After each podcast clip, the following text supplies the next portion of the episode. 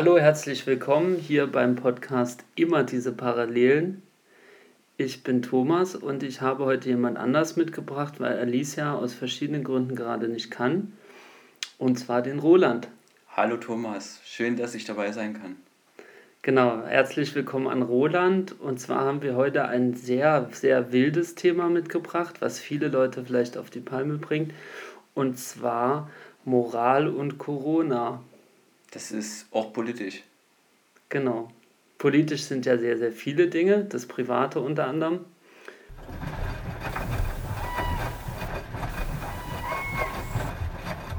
Immer diese Parallelen.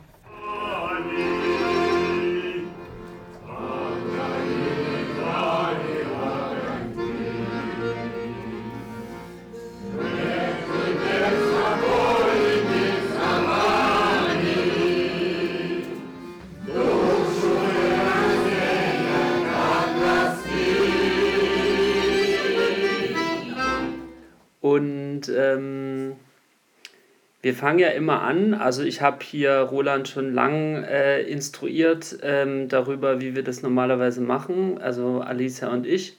Und wir fangen mal an mit dem Thema Assoziationen. Also wir haben sozusagen drei Assoziationen und ich möchte dich gleich mal fragen, Roland, hast du vielleicht gleich drei Assoziationen?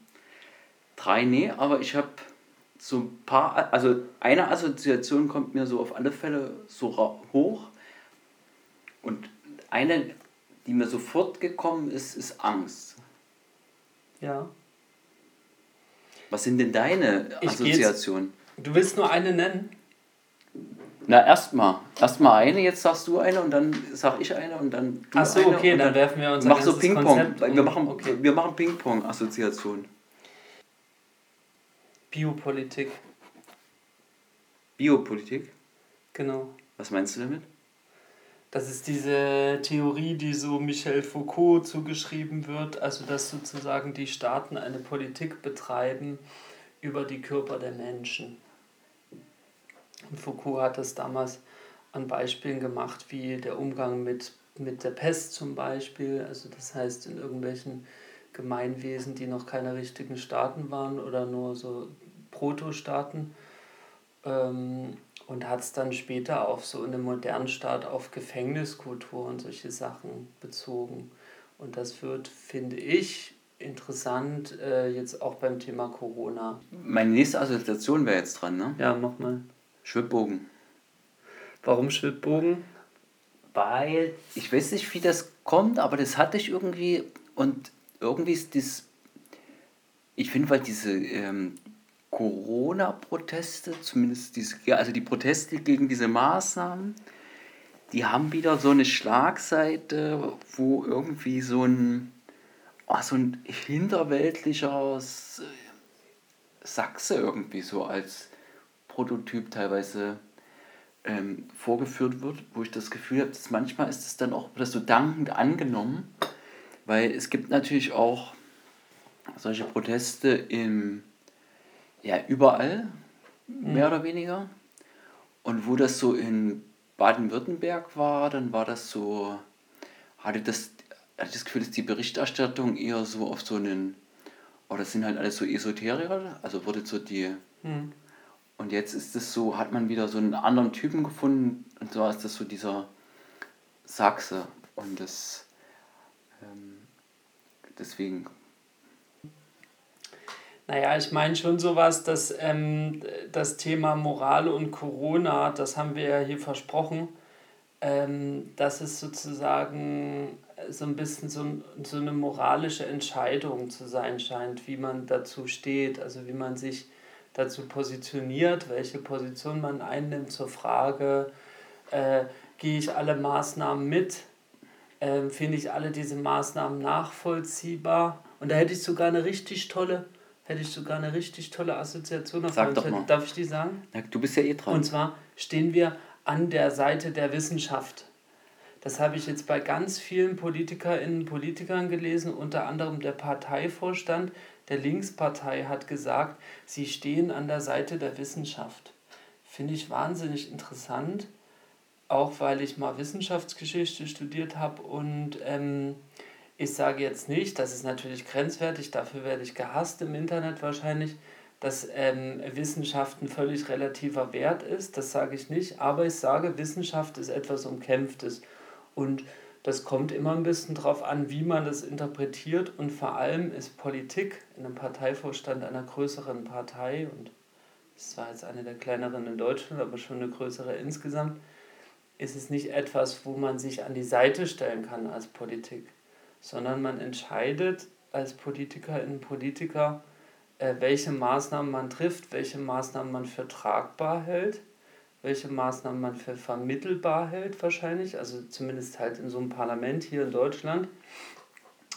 Und äh, nicht etwa, dass man sagt, wir stehen an dem Team, Hashtag Team Drosten oder sowas oder Hashtag Team Lauterbach, keine Ahnung, was da alles gibt im Internet.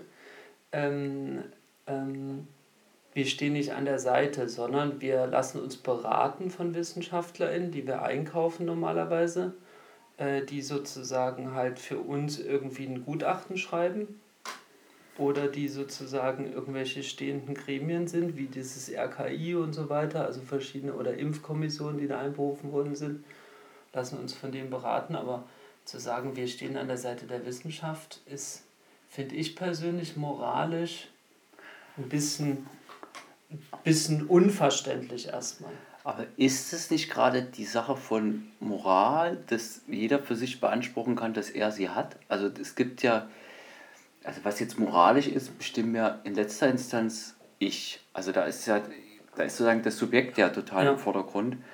Und jetzt diese Absolutierung von der Wissenschaft, die gibt es ja eigentlich gar nicht. Also es gibt vielleicht irgendwo einen, sowas wie einen wissenschaftlichen Konsens oder sowas, wo manche Leute dann so ausbrechen, aber es gibt jetzt ja vor allem bei so jüngeren, neueren Phänomenen ja auch gewisse Auseinandersetzungen oder es gibt ja wahrscheinlich auch divergierende, auseinandergehende Interpretationen von was Wissenschaft, also was so wissenschaftliche Erkenntnisse sind oder Thesen oder und ich finde, da ist auch die,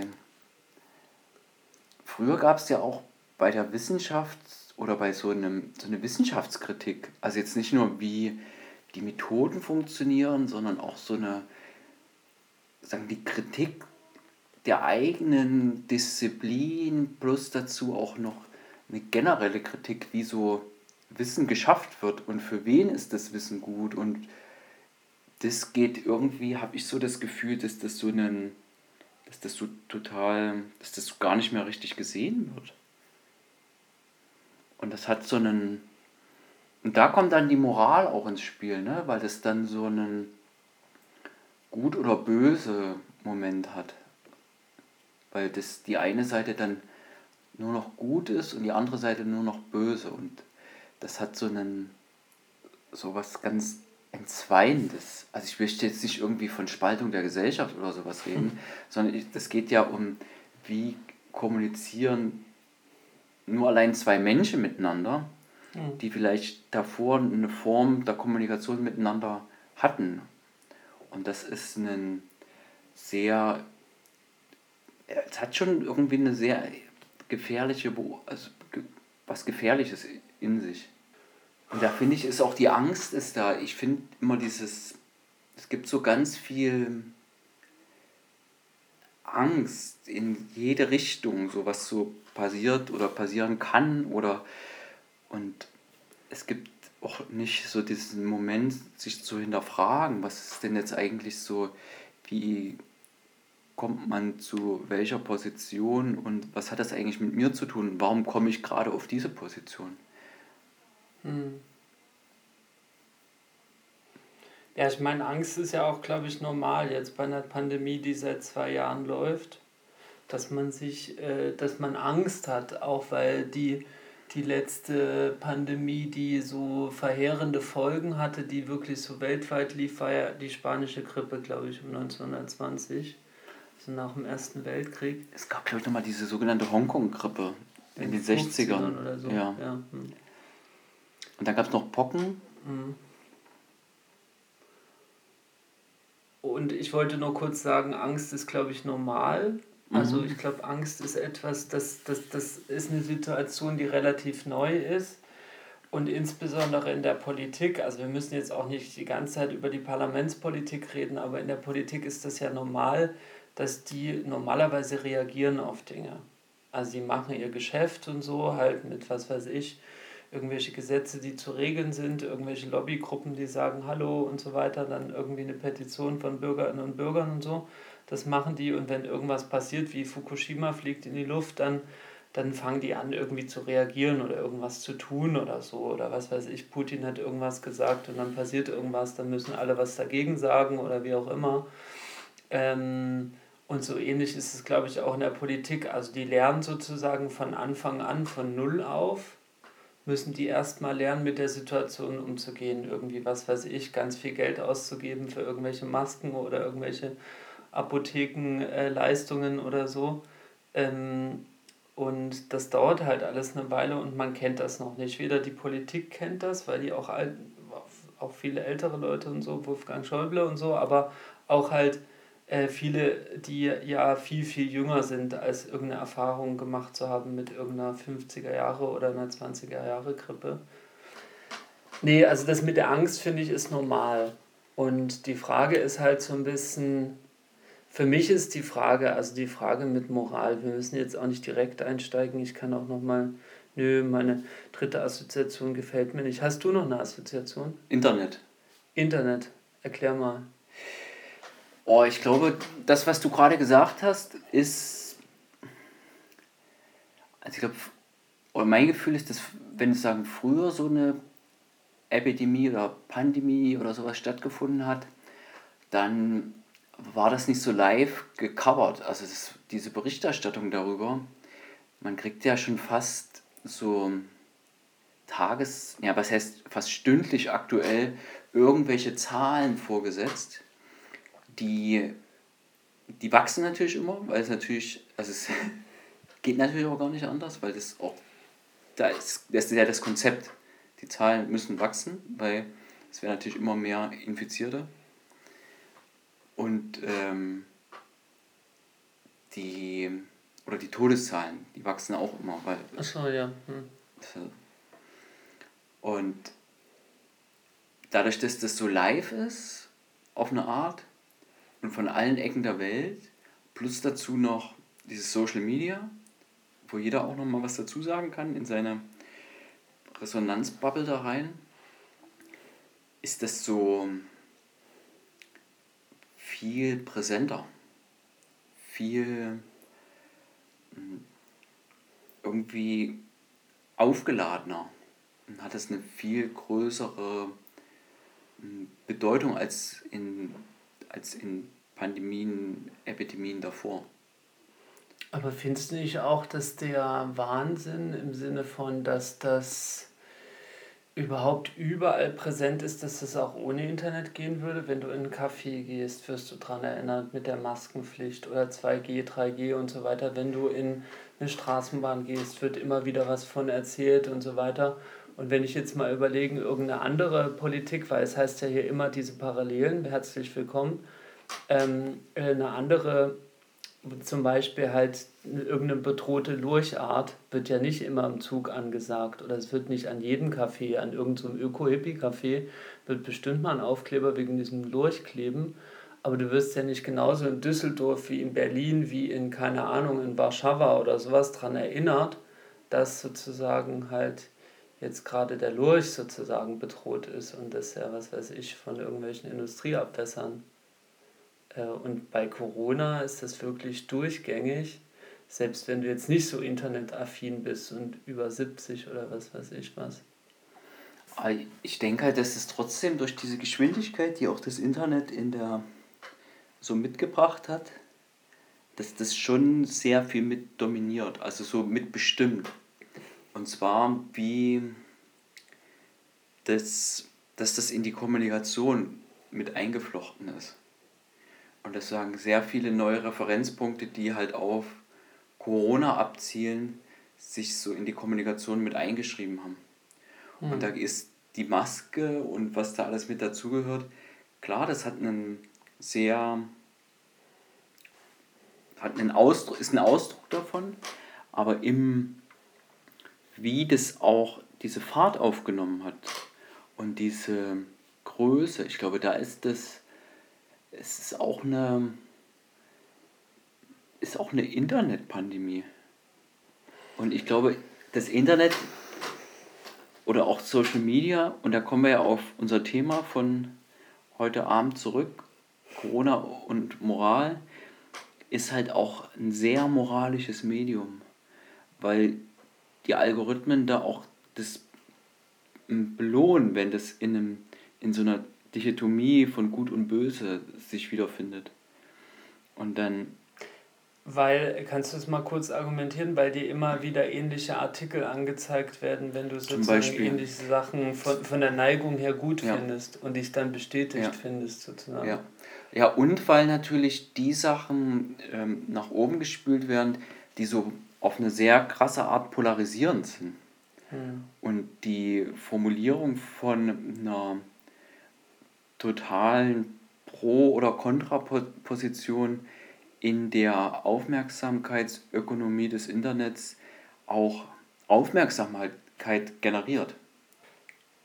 Es gab ja sogar mal so eine Zeit, da musste man sich entscheiden am Anfang, das war irgendwie so im Frühjahr 20, wann das angefangen? 2020. 2020. Ähm, es ist jetzt fast zwei Jahre. Und da ging es so ein bisschen um die Frage hier Team Drosten Hashtag. Ich habe ja auch schon in so einer Internetsprache gesprochen, da sieht man schon, dass ich da natürlich auch voll drin verwoben bin. Ähm, und dann gab es noch irgendeinen so anderen, der hieß irgendwie Kekule oder was weiß ich. Und der hat immer was anderes gesagt. Und der eine, der war dann so ein bisschen so der, der irgendwie, ich glaube, so ein bisschen so nah an der Bundesregierung war. Und der andere, der kam immer bei Markus Lanz und hat immer gesagt, ich finde das aber nicht ganz genauso, ich würde es ein bisschen so und so machen. Und dann war das ganz wichtig schon am Anfang, dass man dann so Position bezieht und sagt, ich bin aber eher bei Drosten oder so. Also ich, ich fühle eine Neigung, der ist so irgendwie mir näher. Und da kommt wieder dieser Punkt mit, wir, wir stehen an der Seite der Wissenschaft. Also das wird an einer bestimmten Stelle schwierig, als Mensch, das, also als Laie sozusagen einschätzen zu können, welche welche Hypothese die zwei verschiedene Wissenschaftler, die verschiedene Hypothesen mitbringen, vielleicht auch, weil sie, was weiß ich, teilweise die Öffentlichkeit ganz gut finden, das steht auf einem anderen Papier, welche Hypothese da die richtige ist und an welche Seite ich mich stehe, stelle. Also das war schon eine absurde Situation, wo man dann so sagt, ja, ich muss, ich gehöre aber zu dem und so und der sagt hier mehr Masken, der andere sagt mehr, was weiß ich, sogenannte Durchseuchung, was am Anfang noch diskutiert worden ist und was das schwedische Modell oder sowas ge, gehandelt wurde und so. Und dann hat sich der Team Drosten durchgesetzt und inzwischen ist das wieder weg. Und eine andere Sache, die mir auch die Tage aufgefallen ist, also diese Debatte zumindest, ist, dass es ähm, zuletzt kam ja diese, diese Delta-Variante auf. Das war jetzt irgendwie ein paar Monate her. Und dann jetzt vor ein paar Wochen die Omikron-Variante. Und die ist auch wieder relativ schnell aus der Presse verschwunden.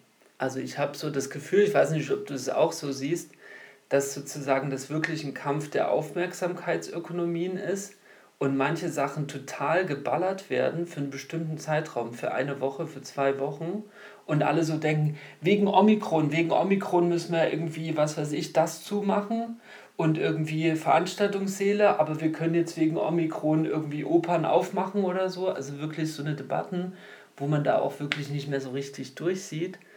Und das irgendwie ein paar Monate oder anderthalb Jahre später gar nicht mehr richtig erklärbar ist, weil du halt diesen, diesen, diesen, diesen, diesen Drive gar nicht mehr hast, da über ein Thema zu reden. Ich weiß gar nicht, ob Omikron jetzt so schlimm war, wie Delta wohl schlimm war oder so als besonders schlimme Variante, die sich durchsetzt, dann hat man an der Bushaltestelle gestanden und hat gesagt, ja, wegen Delta. Und mhm. alle so wussten halt, nick, nick, nick, wegen Delta. Das, was wir hier machen, hier an der Bushaltestelle stehen, heute hier warten, ist wegen Delta. Das ist ja so ein bisschen das Absurde daran. Ohne halt jetzt selber Epidemiologe oder Virologe oder sowas zu sein und das einschätzen zu können. Und jetzt? Und dann finde ich das aber auch, wenn diese ganze Form von jetzt Impfpatentfreigabe, ich finde das, das ist ja alles irgendwie gut und richtig, aber warum, also die ganzen anderen teuren Medikamente, die sollen dann nicht freigegeben werden. Das, Das finde finde ich. ich, das finde ich auch ein bisschen absurd. Äh, darf ich kurz? Ja. Ähm, ich finde, äh, ich bin total für eine Impfpatentfreigabe. Das ist überhaupt nicht die Frage, auch weil ich gar nicht will, dass, dass ich glaube, die Aktionäre von BioNTech und von Moderna und so weiter, die haben, glaube ich, jetzt ihre Dollars und Euros verdient erstmal. Das ist voll in Ordnung. Und jetzt könnte man denen langsam so ein bisschen mal das Wasser abgraben bei dem, was die jetzt gerade einfach verdienen. Und äh, finde ich grundsätzlich und man sollte das wirklich in, an die ärmeren Länder weitergeben. Und ich habe mich dann aber trotzdem gefragt, warum haben sie es zum Beispiel bei AIDS halt über Jahrzehnte ausgesessen, also über Jahrzehnte einfach nichts gemacht und weiterhin Leute, äh, insbesondere im südlichen Afrika und so, weiter sterben lassen über die ganzen, über die ganzen Jahrzehnte. Und bei Corona ist es irgendwie, also es hat mich so ein bisschen gewundert. Ich dachte die ganze Zeit an diese Analogie, es war ja damals schon, damals schon klar, dass das ein Ungleichgewicht zwischen, wie, wie heißt das, zwischen globalen Norden und globalem Süden ist, die, der da total ausgenutzt wird. Also Leute, die hier AIDS bekommen, können, was weiß ich, ohne weiteres äh, überleben und gut leben und so ist überhaupt kein Problem mehr. Aber es ist nach wie vor im südlichen Afrika. Ich glaube, die Situation ist nicht mehr ganz so schlimm. Ähm, Ich denke schon. Also ich glaube, bis auf. also ich kenne mich da nicht mehr aus, aber. Ich glaube, das, also es gibt ja schon noch so viele Krankheiten. Und ich glaube, da gehört AIDS auch dazu, weil die Medikamente schon relativ teuer sind, die da verabreicht werden, wenn man das so. Und ich finde das, also ich finde ja, dass jede, also jedes Medikament, das zeigt ja auch, dass diese Form von Aneignung von, von Wissen und diese Patentierung, was ja damit einhergeht, dass das so eine Absurdität ist, die uns. Das ist ja unmenschlich. Und das ist ja ähnlich wie, wenn man sich das anschaut, dass die, wie sagen, der Umgang zum Beispiel ist mit, ach, zum Beispiel Obdachlosigkeit. Da wird gesagt, ja, dann müssen wir die ganzen Obdachlosen impfen. Man kann ihnen ja auch eine Wohnung geben, dass sie sagen, unter äh, gesundheitlichen Voraussetzungen leben können. Hm. Und das ist, hat so eine, und da ist dieses Impfen, wenn wir jetzt über Corona und Moral reden, hat da so eine ganz entscheidende Bedeutung, weil das, wenn es, glaube ich, so wie du es gesagt hast, um Biopolitik geht, ist so dieses Adressieren an das Individuum und du musst dich kümmern, dass du gesund bist und du bist für, dafür verantwortlich, bla bla bla. Hm. Das wird so ganz, da wird sagen, die Verantwortung weggeschoben von der Gesellschaft und hin zum Individuum. Und das ist eine ganz gefährliche Entwicklung, finde ich. Und ich finde es auch falsch, zum Beispiel, was jetzt ja so gang und gäbe ist, Menschen zu fragen, ob sie geimpft sind zum Beispiel. Das ist eine private Entscheidung und die kann, man kann dazu stehen, wie man will. So, das ist, das, solange es keine Impfpflicht gibt, ist es von jedem, von jeder Einzelnen eine private Entscheidung. Und es ist in einer bürgerlichen Gesellschaft, ist das, muss das auch so bleiben. Hm. Naja, weil es, weil es eine Gesellschaft ist, die auch auf Bürgerrechten fußt, sozusagen. Also das heißt auch gewisse, was weiß ich, Geheimnisrechte und so weiter und bestimmte Entscheidungen frei treffen zu können. Das mit der körperlichen Unversehrtheit, das geht ja insbesondere, also jetzt bei Impf, bei impfskeptischen Leuten und so weiter halt äh, sicherlich Das Problem ist. Das Problem ist doch, dass das so politisiert ist. Also das ist doch die, wie du dich, ob du dich impfen lässt oder nicht, ist ja eine, eine Glaubenssache fast schon geworden. Und die, und das ist, also ich kenne ja so Leute, die sich nicht impfen lassen und in dem öffentlichen Diskurs, der ja auch so sehr moralin ist, gibt es ja immer so ein einheitliches Bild, das vermittelt wird, wer so Leute sind, die sich nicht impfen lassen. Und die Leute, die ich kenne, die sind, die Gründe sind unterschiedlich. Das lässt sich nicht unter diese, lässt sich nicht so eindampfen auf so eine kurze, prägnante Schablone. Das heißt aber auch so ein bisschen, wenn das weniger mit einer geringeren Vehemenz durch das Internet und die, durch die Presse getrieben werden würde. Ne? Es ist jetzt nicht so, als würde jemand eine Sau durchs Dorf treiben, aber es ist tatsächlich so, dass das einfach so omnipräsent ist, einfach überall, dann würdest du sagen, dann wäre das auch einfach so, so ein normaler Alltags, da, da gibt es jetzt ein paar krasse Hippies oder so, die würden sagen, nee, keine Ahnung, ich habe irgendwie zu viel Zeit, irgendwelche Bücher drüber zu lesen. Aber dass es sozusagen jetzt an einer bestimmten Stelle eine Renitenz gibt und Leute sagen irgendwie, nee, das ist mir irgendwie nicht sicher genug, liegt auch daran, dass sozusagen so ein Alarmismus, also dass über dieser ganzen Impfung immer so eine rote Leuchte sich dreht? Ja, klar. Also das ist doch. Also verstehe ich es richtig, oder? Ja, also ich glaube, dass diese Form von jetzt muss die, jetzt fordert erst dieses medial vermittelte, jetzt jeder muss sich impfen, weil das ist so solidarisch mit der Gesellschaft, das natürlich von einer Gesellschaft, die gar nicht solidarisch ist, ist das ja so ein bisschen zu viel verlangt. Nee, ich will, also ich will jetzt nicht so weit gehen zu sagen, es ist eine nationale Solidarität, aber ich, ich tue mich einfach schwer mit dem Solidaritätsbegriff, einfach weil der wird einem ja nicht beigebracht in der Schule. Ne? Also es ist jetzt nicht einfach so, dass, dass diese Gesellschaft auf Solidarität fußt und äh, ich weiß, das ist in, in Corona-Zeiten niemals beliebt, irgendwie Corona mit anderen Sachen zu vergleichen, aber trotzdem, wenn eine, eine kleine Sache traue ich mir und sage, naja, ich müsste auch aufhören, Auto zu fahren, weil wenn 3000 Leute im Jahr halt sterben an Autounfällen und so weiter, dann wäre es auch eine Solidarität zu sagen, ich lasse das jetzt mal, dann fahre ich halt mit der U-Bahn oder fliege mit dem Flugzeug zur Arbeit, weil da die Unfallwahrscheinlichkeit geringer ist, jetzt mal abgesehen von ökologischen Fragen.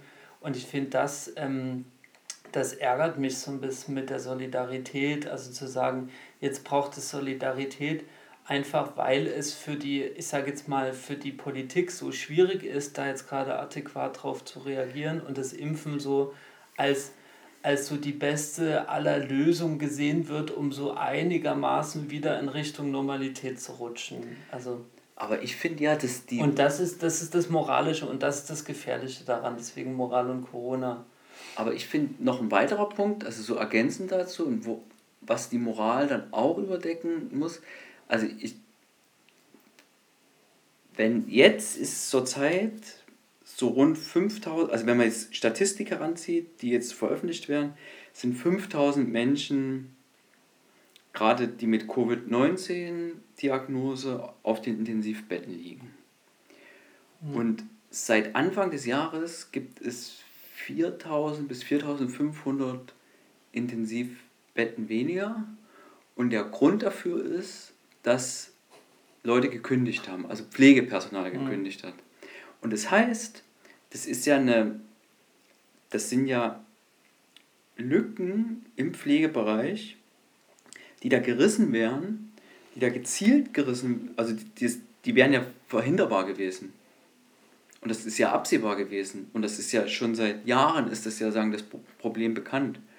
Und es ist einfach auch, es gibt ganz, ganz viel Staatsversagen, über das überhaupt nicht gesprochen wird. Weil dann das rumgedreht wird in diese moralische Ecke, der Einzelne muss sich impfen lassen, weil das der einzige Weg aus dieser mhm. Pandemie ist. Aber wenn gibt, alle an sich selbst denken, ist, äh, ist allen geholfen. Ja. Und was sagt uns das jetzt? Ja, natürlich geht es auch um die Arbeitsplätze und das, was hier Zero-Covid-Initiative und so weiter gemacht hat, dass sie gesagt hat, na wenn schon Lockdown und so, äh, dann auf jeden Fall auch in der, in der Sphäre der Arbeit. Und das kann man ja gerade im Bereich der Produktionsarbeit, also Fertigungsindustrie, diese VWs, die jetzt jeden Tag vom Band gehen, die braucht es halt nicht unbedingt. Ne? Man kann auch ein paar alte VWs benutzen, die reparieren und die noch ein paar Jahre fahren. Das ist überhaupt nicht das Problem. Selbst wenn man jetzt viele Autos braucht, jetzt mal abgesehen von meinem Beispiel vorhin. Ähm, auf jeden Fall, äh, was ich nochmal zum Gesundheitssystem auch ergänzen möchte, ich glaube, das ist auch so ein Punkt, dass quasi das Gesundheitssystem in Deutschland an sich eigentlich ein kontrolliertes Staatsversagen ist. Also ich meine, man muss sich natürlich ein bisschen, bisschen aufpassen, jetzt zu behaupten, dass das äh, quasi der Gesundheitspolitik entgegenkommt, aber es ist eben oft, also dass die ganzen Kündigungen und die Reduzierung von Betten und so weiter, aber es ist jetzt auf jeden Fall auch nichts, wogegen sich dieser Staat unter der vorherigen und der jetzigen Regierung wahrscheinlich mit Händen und Füßen wehren wird. Also dass es sozusagen noch eine Verschärfung gibt innerhalb, sagen wir mal, der Gesundheitsinfrastruktur in diesem Land und dass quasi eigentlich das Gegenteilige getan wird von dem, was sozusagen gefordert wird, auch insbesondere, ja, kann man ja mal sagen, von Wagenknecht zum Beispiel, die das in irgendwelchen TV-Shows äh, gesagt hat, dass es eigentlich ja vernünftig wäre, halt sozusagen die Bettenkapazität zu erhöhen. Also eine Sache, die man hätte tun können, selbst wenn man sagt irgendwie, ach, die Chinesen kommen nicht hinterher mit der Produktion von irgendwelchen Geländern fürs Bett oder so, oder die Evergreen ist festgesteckt festgesteckt im Suezkanal oder so. Also selbst da würde man es irgendwie hinbekommen. Also wenn es an den Betten liegen würde und so weiter, dass man sagt, man nimmt halt viele, viele Euros in die Hand nicht um, was weiß ich, ich sage es jetzt mal ein bisschen platt, ich will jetzt nicht irgendwie VW-Arbeiter gegen das Gesundheitssystem ausspielen. Die VW-Arbeiter sollen auch ihre Entschädigung bekommen dafür, wenn sie einen Lohnausfall kriegen. Aber dass man da sozusagen nicht Geld reinbuttert in irgendwelche börsennotierten Riesenunternehmen, die halt Sachen herstellen, die es viel geringer bräuchte und dass man sagt, dann steckt man halt Geld rein in irgendwie, was weiß ich, in tolle, in tolle Hotels für Pflegepersonal und sagt halt nicht nur, wir reduzieren euch die Stunden, wir gehen hoch mit dem Geld, sondern ihr kriegt auch, was weiß ich, irgendwie ein, äh, ein paar tolle Ferienheime. Das klingt zwar alles nach Staatssozialismus, aber why not? Auf jeden Fall, dass man sagt, dann macht man sich halt mal Gedanken drum. Ne? Also man kann ja Dinge denken, aber es ist halt quasi das, das ganze Gegenteil, weil das Klatschen hat nicht funktioniert und das Klatschen war ja äh, wahrscheinlich schon auch ein gutes Zeichen von Moral, also moralische Unterstützung zu leisten, zu sagen, wir hängen eine Fahne auf Halbmast, also irgendwer zeigt sich moralisch unterstützend, aber die Pflegekräfte können sich nichts von kaufen. Nee, überhaupt nicht. Und gerade wenn das dann so moralisch wird, da frage ich mich immer, oh, okay, was ist denn da los und was soll denn da eigentlich so verdeckt werden? Mhm. Und dann ist es immer so ein, dann sieht man das halt, dass halt diese Betten halt ab nicht vorhanden sind, weil halt keine Kohle reingesteckt wurde. Einfach in diesen Bereich. Und die habe ja die Befürchtung, dass das auch nicht besser wird. Also es wird über, also ganz und gar nicht besser, weil zum einen ist, glaube ich, mit dem Lauterbach so einer, der für das, die Privatisierung des Gesundheitsbereichs schon jemand ist, der das ja. so richtig geil findet und so Bertelsmann und hier Ökonomisierung, mhm. Juhe und da so mit sozialdemokratischer Fahne voranschreitet. Mhm. Und das ist ja schon auch nochmal, ja, es, da wird ja von, der, von den Grünen und von der FDP jetzt kein Gegenwind erhalten. Mhm. Das zum einen und zum anderen ist natürlich mit diesen Intensivbetten, dass es da so viel in Deutschland gibt, hängt glaube ich auch mit dieser Fallpauschale zusammen. Also dieser Art, wie in dem Gesundheitssystem so, wie das ökonomisiert ist, also wie einzelne Leistungen abgerechnet werden können und andere Leistungen halt nicht. Und da ist dann, glaube ich, so die Betreuung von so Intensivbetten auch so eine Sache, die schon viel Kohle einbringen. Mhm. Und das ist, ähm, und ich glaube, das wird dann auch als so ein Erfolg von dieser Fallpauschale gesehen, die. Dass es so viele Intensivbetten im Vergleich zu anderen Ländern ja. gibt, okay, dann hat mein Argument natürlich jetzt nicht Hand und Fuß gehabt mit der Welches? Reduktion. Ich meinte ja, es gibt quasi, es ist ein kontrolliertes Staatsversagen und die Reduktion von Betten kommt quasi auch dem Staat entgegen in seiner Sparwut auch im Gesundheitssystem. Die findet ja trotzdem weiter statt. Also es gab ja nie ein Gegensteuern sozusagen durch Corona. Also kein ernstzunehmendes Gegensteuern. Ja, das stimmt, aber ich glaube, weil andere Betten halt, also sozusagen so normale Krankenhausbetten, viel teurer sind für die. Weniger lukrativ. So weniger lukrativ, genau. Und jetzt? Der Komplex Freiheit und bürgerliche Freiheiten, das ist schon auch ein wichtiges Ding. Und ich finde von beiden Seiten, also ich finde einerseits muss man, finde ich, aus einer linken Position äh, sich für bürgerliche Freiheiten auch einsetzen. Und ich finde, es ist wichtig, dass sozusagen Leute sich entscheiden können, irgendwas auch einfach nicht zu tun. Ähm, und trotzdem muss man natürlich so ein bisschen dieses Rosa Luxemburg-Diktum mit der Freiheit der Andersdenken, also immer diese Frage, wo endet meine Freiheit? Also wo wird meine Freiheit eingeschränkt? Das muss man sich schon auch so ein bisschen so als Frage stellen. Ich hatte so ein bisschen im Kopf ähm, so ein Donald Trump oder so, der ja so immer so als Klischee und Zerrbild genommen wird, was er auch ein bisschen erfüllen möchte. Der macht ja sowas wie, dass er so sagt, es gibt so eine Freiheit als Wert an sich und ähm, alles andere, das geht, glaube ich, in US-Amerika noch mal ein bisschen besser als in Deutschland, weil das einfach vom Denken her da besser reinpasst. Äh, und dann ist die Frage halt, die Freiheit als Wert an sich wird halt da begrenzt, wo sozusagen halt eine Gesellschaft kommt und sagt hier, huch, das ist mir jetzt gerade zu krass, wenn du, wenn du die ganze Zeit mit deinem SUV über mich drüber fährst und so, da ist irgendwann eine Grenze, irgendwann bin ich halt tot oder so.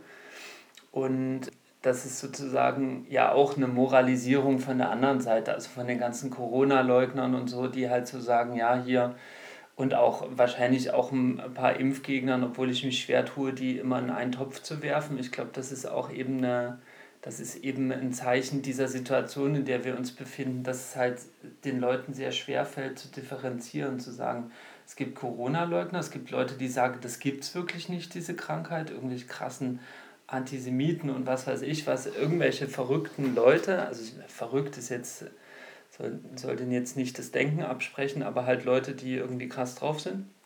Und es gibt Leute, die impfskeptisch sind. Aber es ist sozusagen, ich will so sagen, es gibt eine Moralisierung von beiden Seiten. Und manchmal tue ich mich ein bisschen schwer, so, ich sage jetzt mal so im linksliberalen Drive halt so da mitzugehen mit diesem, lasst euch alle impfen und so weiter und wir sind jetzt die Impfantifa und impfen euch alle weg, bis ihr irgendwie die Klappe haltet, so ungefähr. Ähm, das, das fällt mir auch total schwer, weil es total moralisch ist und weil es eben nicht differenziert. Und das ist eine Frage, die wir auch im Vorfeld schon mal besprochen hatten, weil eben auch Leute halt ihre Gründe haben, sich nicht impfen zu lassen, weil sie irgendwie abgehängt sind oder so weil ihnen, ich sage jetzt mal, diese Gesellschaft vielleicht auch nicht so viel geschenkt hat im Laufe der letzten Jahrzehnte, die sie so erlebt haben und weil sie so denken, warum soll ich der Gesellschaft was zurückgeben? Also ich glaube, das ist auch ein Aspekt. Und trotzdem ist es quasi halt moralisieren. Also ich will das auch nicht kleinreden. Also auch die, auch Impfskeptiker sind sicherlich oft Leute, die so sagen, die Freiheit zu einem Fetisch machen und dann halt so sagen, ja, hier, Freiheit ist aber irgendwie das, was wir vor uns hertragen und dann sich vielleicht auch gar nicht mehr fragen wollen. Kommt mal zum Ende. Da hast du recht mit dieser Absolutierung von Freiheit und was ist denn die Freiheit und was meint man denn darunter, weil das im Endeffekt bedeutet das natürlich in einer bürgerlichen Gesellschaft, dass das Freiheit bedeutet, dass man sich da irgendwie verkaufen muss und die Freiheit hat, ausgebeutet zu werden auf einem auf so einem Markt und damit miteinander konkurrieren kann. Und das ist ja eigentlich, woran diese Gesellschaft auch total krankt. Und das ist auch ein Resultat von neoliberaler Politik und Ideologie, die uns durchzieht, schon seit einer Dekade und wenn jetzt gar noch länger. Und diese Hyperindividualisierung ist halt so ein, ist was sagen, auf, ich auf beiden Seiten irgendwo beobachte, und dann noch in der Mitte, und das ist halt, man muss, glaube ich, da auch mal so anfangen, eine, eine Kritik dran zu üben. Weil ich glaube, eine, eine, irgendwas Gesundheitliches und was gesundheitliche Fragen angeht, ist halt was Gesellschaftliches. Und dann geht es darum, die Gesellschaft so einzurichten, dass sie so humanistisch und solidarisch ist, wie es geht. Und das heißt nicht, dass da irgendwie jeder dem anderen was vorschreiben kann oder Ellenbogen oder jeder machen kann, was er will. Hm. Ich weiß auch nicht, was ich für die Zukunft sagen möchte. Also ich glaube, ich möchte gerne, dass alle Patente freigegeben werden, so schnell wie möglich. Und grundsätzlich, dass es eine Sozialisierung aller Pharmakonzerne gibt, ist überhaupt nicht die Frage eigentlich. Äh, kann man auch bei anderen Themen machen, anderen Krankheiten und oder anderen Dingen, wenn wir wieder bei Hotels sind zum Beispiel. Naja, auf jeden Fall alles Mögliche sozialisieren, das ist überhaupt nicht die Frage. Und ähm, ja, ich finde, wenn es eine Impfpflicht gibt, was ja passieren kann, dann wirklich für alle, weil ich das wirklich erbärmlich finde, dass jetzt die Leute, die eh schon am krassesten unter Druck sind, das Pflegepersonal, dass die gezwungen werden, sozusagen sich jetzt nochmal so ein extra, so ein extra Ding zu unterziehen und die anderen drumherum, ich sage jetzt mal diejenigen, die ihre Angehörigen besuchen oder was weiß ich, da von A nach B laufen, äh, dass die das nicht müssen. Also das finde ich irgendwie, das finde ich ein bisschen vermessen, muss ich sagen. Also das wäre jetzt ein Wunsch, den ich hätte, der ist jetzt nicht irgendwie toll linksradikal, aber der ist pragmatisch, konkret. Egal wie die Variante heißt. Wie viele Buchstaben hat das griechische Alphabet? Weiß nicht, ein paar 20, so wie das lateinische. Alpha bis Omega? Nee, was würdest du sagen? Ja, es gibt ja noch ein paar Varianten offen. Ach so, ja.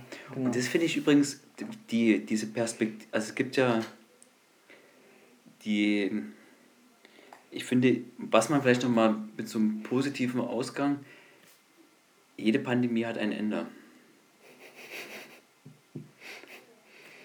Es ist nur ja. die Frage, wer sagt, wann es zu Ende ist. Das stimmt. Dafür brauchst du eine Gesundheitsministerin oder einen Gesundheitsminister. Der kein oder, Epidemiologe ist, oder? Ja. Nee, weiß ich nicht. Nee, keine Ahnung. Oder ein Kanzler, der keine Wirecard-Skandale hat. Weiß nicht, brauchst du eine neue Regierung dafür, um zu sagen, jetzt ist die Pandemie vorbei? Stehen wir an der Seite der Wissenschaft? Sagt die Wissenschaft, es ist vorbei und so weiter? Stehen wir an der Seite der Politik? Steht die Wissenschaft an der Seite der Politik? Das ist ja die Frage. Oder steht das Internet auf der Seite der Wissenschaft oder genau. die Wissenschaft an der Seite des Internets? Ja. Und was sind eigentlich alternative Fakten und was sind nicht alternative Fakten? Okay, das klären wir andermal, oder? Nächste Folge. Okay, durch? Wir sind durch. Okay, wir sind durch und haben das nur andiskutiert. Habt ihr gemerkt? Ähm, trotzdem viel Spaß beim Hören und bis bald. Tschüss, macht's gut.